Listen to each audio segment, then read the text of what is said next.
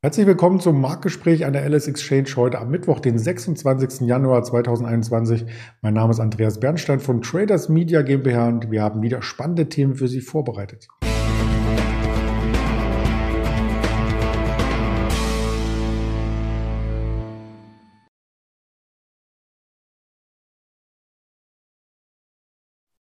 Wir schauen zunächst natürlich auf den DAX heute am Tag vor der US-Notenbank-Sitzung FED. Das sieht wieder alles relativ positiv aus, also je nachdem, von wo man es betrachtet. Microsoft gab es gestern auch Zahlen, auch die muss man genauer äh, betrachten. Und heute gibt es noch Quartalzahlen von Boeing und Tesla. Deswegen wollen wir uns die beiden Unternehmen genauer anschauen. Und mit wir meine ich meine Wenigkeit und unseren Händler, den Erdem, den ich jetzt äh, zuschalte. Hallo Erdem. Guten Tag, Andreas. Ja, der DAX zeigt mal richtig was Grünes heute und äh, das hatten wir in den letzten Tagen ja vermisst. Freitag und Montag ging es deutlich nach unten. Gestern so ein bisschen ein Konsolidierungstag. Insgesamt ähm, hat die 15.000er gehalten. Und wenn wir heute auf den Markt schauen, ich habe mit einem Auge schon die 15.450 gesehen. Was ist denn der Grund des Euphorismus heute? Was ist der Grund des Euphorismus? Ja, wir, wie du schon gesagt hast, am Montag gab es ja ein äh, kleines Gemetzel hier und da hat der DAX ja um die 600 Punkte verloren. Und gestern sah es ja zur Börseneröffnung auch aus, dass wir nochmal dann unter die 15.000 fallen würden. Dann hat der DAX wieder gefangen, hat sich dann wieder berappelt, ist dann bis auf 15.200 hochgelaufen. Und als die äh, Ami-Börsen angefangen haben, waren wir dann wieder unter der 15.000. Das sah auch schon wieder so aus, als ob das dann äh, wieder nicht reichen würde, dass wir die 15.000 halten.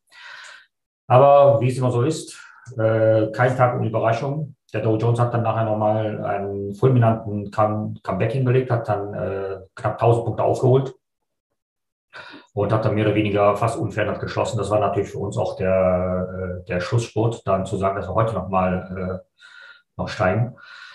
Und wie du auch eben erwähnt hast, gestern Abend kamen Zahlen von Microsoft, die waren halt äh, über den Erwartungen, die waren bombastisch. Und das hat den Markt dann nochmal äh, nachläufig gestützt. Und ja, das ist jetzt das Ergebnis, was wir heute haben. Heute steht auf der Agenda natürlich äh, die Fettsitzung, mhm. erwartete. Und ja, heute Nachmittag kommen noch Zahlen von Tesla und dann werden wir schauen, was uns da noch präsentiert wird. Das war jetzt die Kurzversion unseres Gesprächs. Jetzt gehen wir noch ein bisschen die Tiefe zu den einzelnen Punkten rein. Den DAX haben wir uns heute schon angeschaut.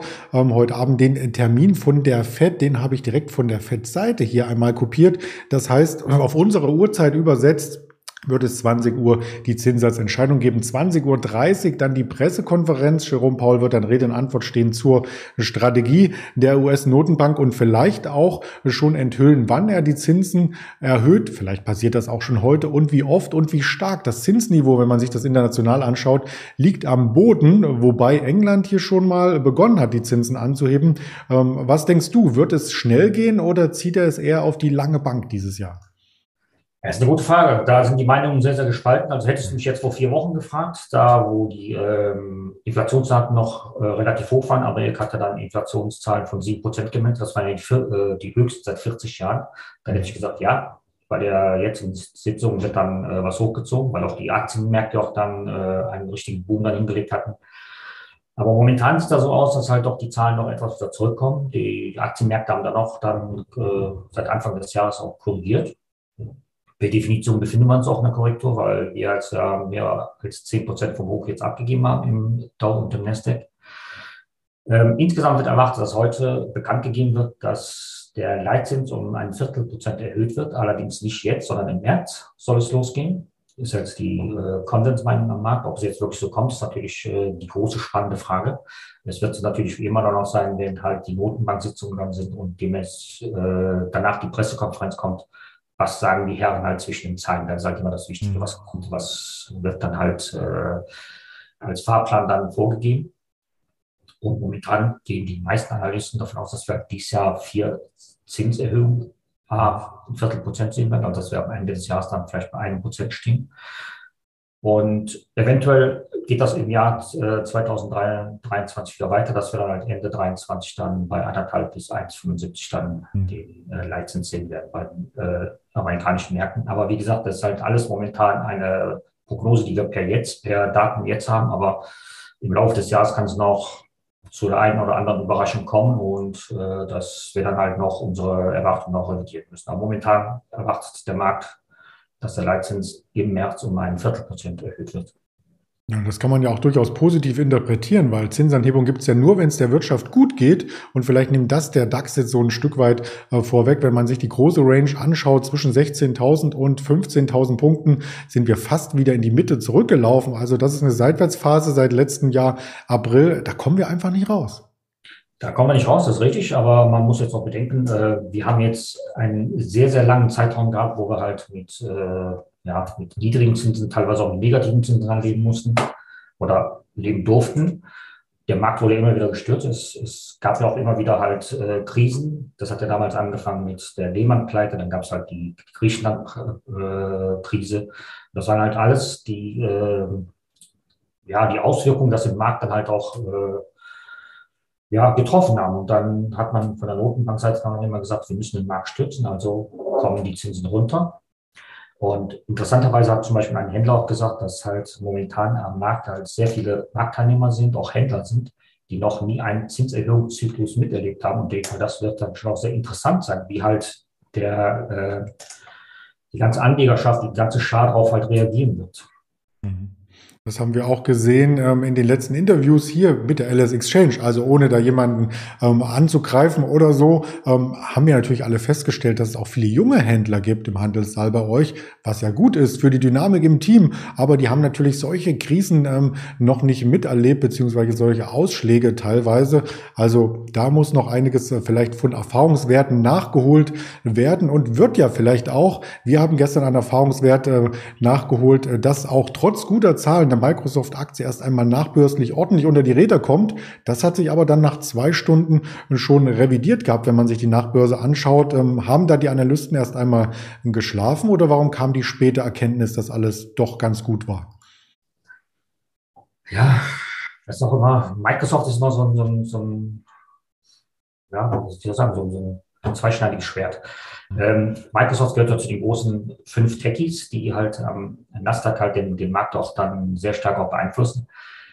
Gegenüber den anderen ist äh, Microsoft natürlich auch in einer Position, wo sie noch, sagt man in Anführungszeichen, Old Economy sind, die halt noch äh, Software, Windows dann liefern für die, für die PCs, was ja momentan auch nicht so ganz äh, gut ankommt. Aber letztendlich hat Microsoft doch äh, geschafft, die Erwartungen zu übertreffen man wusste wahrscheinlich im ersten Augenblick nicht, wie man die Zahlen interpretieren sollte, ob die jetzt gut waren oder schlecht waren oder ob man halt noch die, äh, diese, diese Steigerungspotenzial dann weiter äh, aufrechterhalten kann. Und was halt bemerkenswert ist, hat äh, Microsoft wohl geschafft, den Umsatz um 20 Prozent zu erhöhen auf knapp 52 Milliarden US-Dollar. Das ist halt natürlich eine stolze Hausnummer.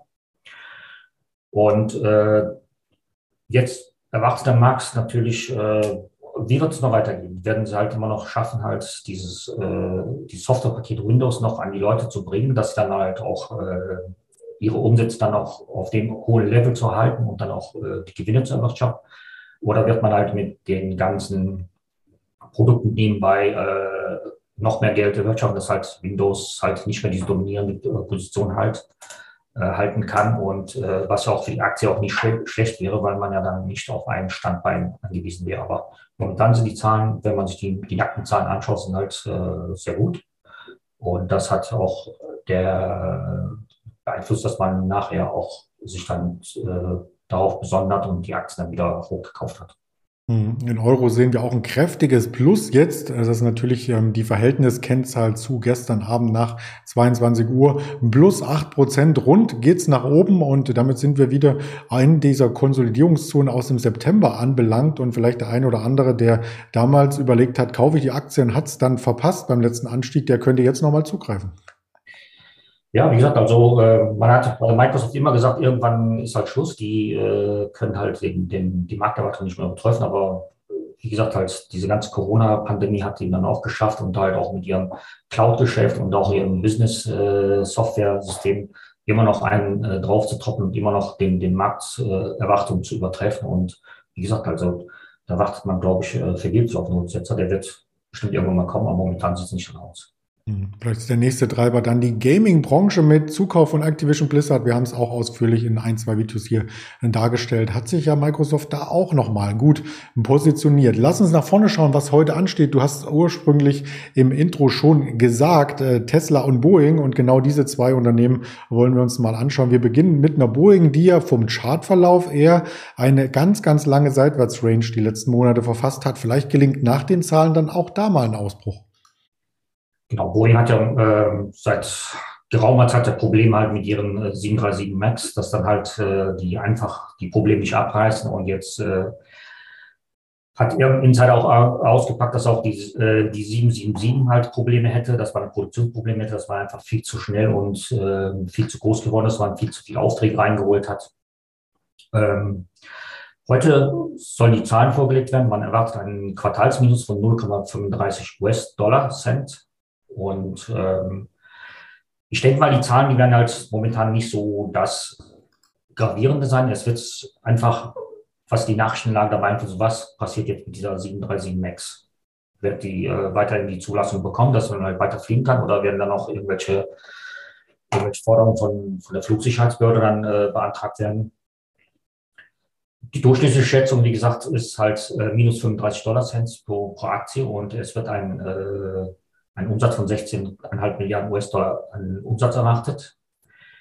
Und das wäre dann immer noch ein Plus von 8 Prozent gegenüber dem letzten Quartal. Und das sind eigentlich schon auch, wenn man die Zahlen dann betrachtet und aus, auch die Situation betrachtet, woher die Boeing dann kommt, ist das auch schon eine, eine ordentliche Steigerung, denke ich mal. Mhm. Was auch vielleicht da noch reinspielt, es kam ja letzte Woche die Nachricht von dem großen Boeing-Konkurrenten Airbus, dass sie halt ein äh, ein, eine Order von Qatar Airways einseitig dann gekündigt haben. Es geht halt um dieses Modell A321 Neo. Das ist wahrscheinlich auch ein Zaunwink an alle Kunden von Boeing, dass sie dann halt, wenn sie mit dem Max nicht zufrieden sind, dann eventuell auch die Kapazitäten bei Airbus loswerden können. Also ich denke mal, das bleibt spannend. Außerhalb den Zahlen auch, was bei der, äh, bei dieser äh, Flugzeugreihe dann passiert bei Boeing.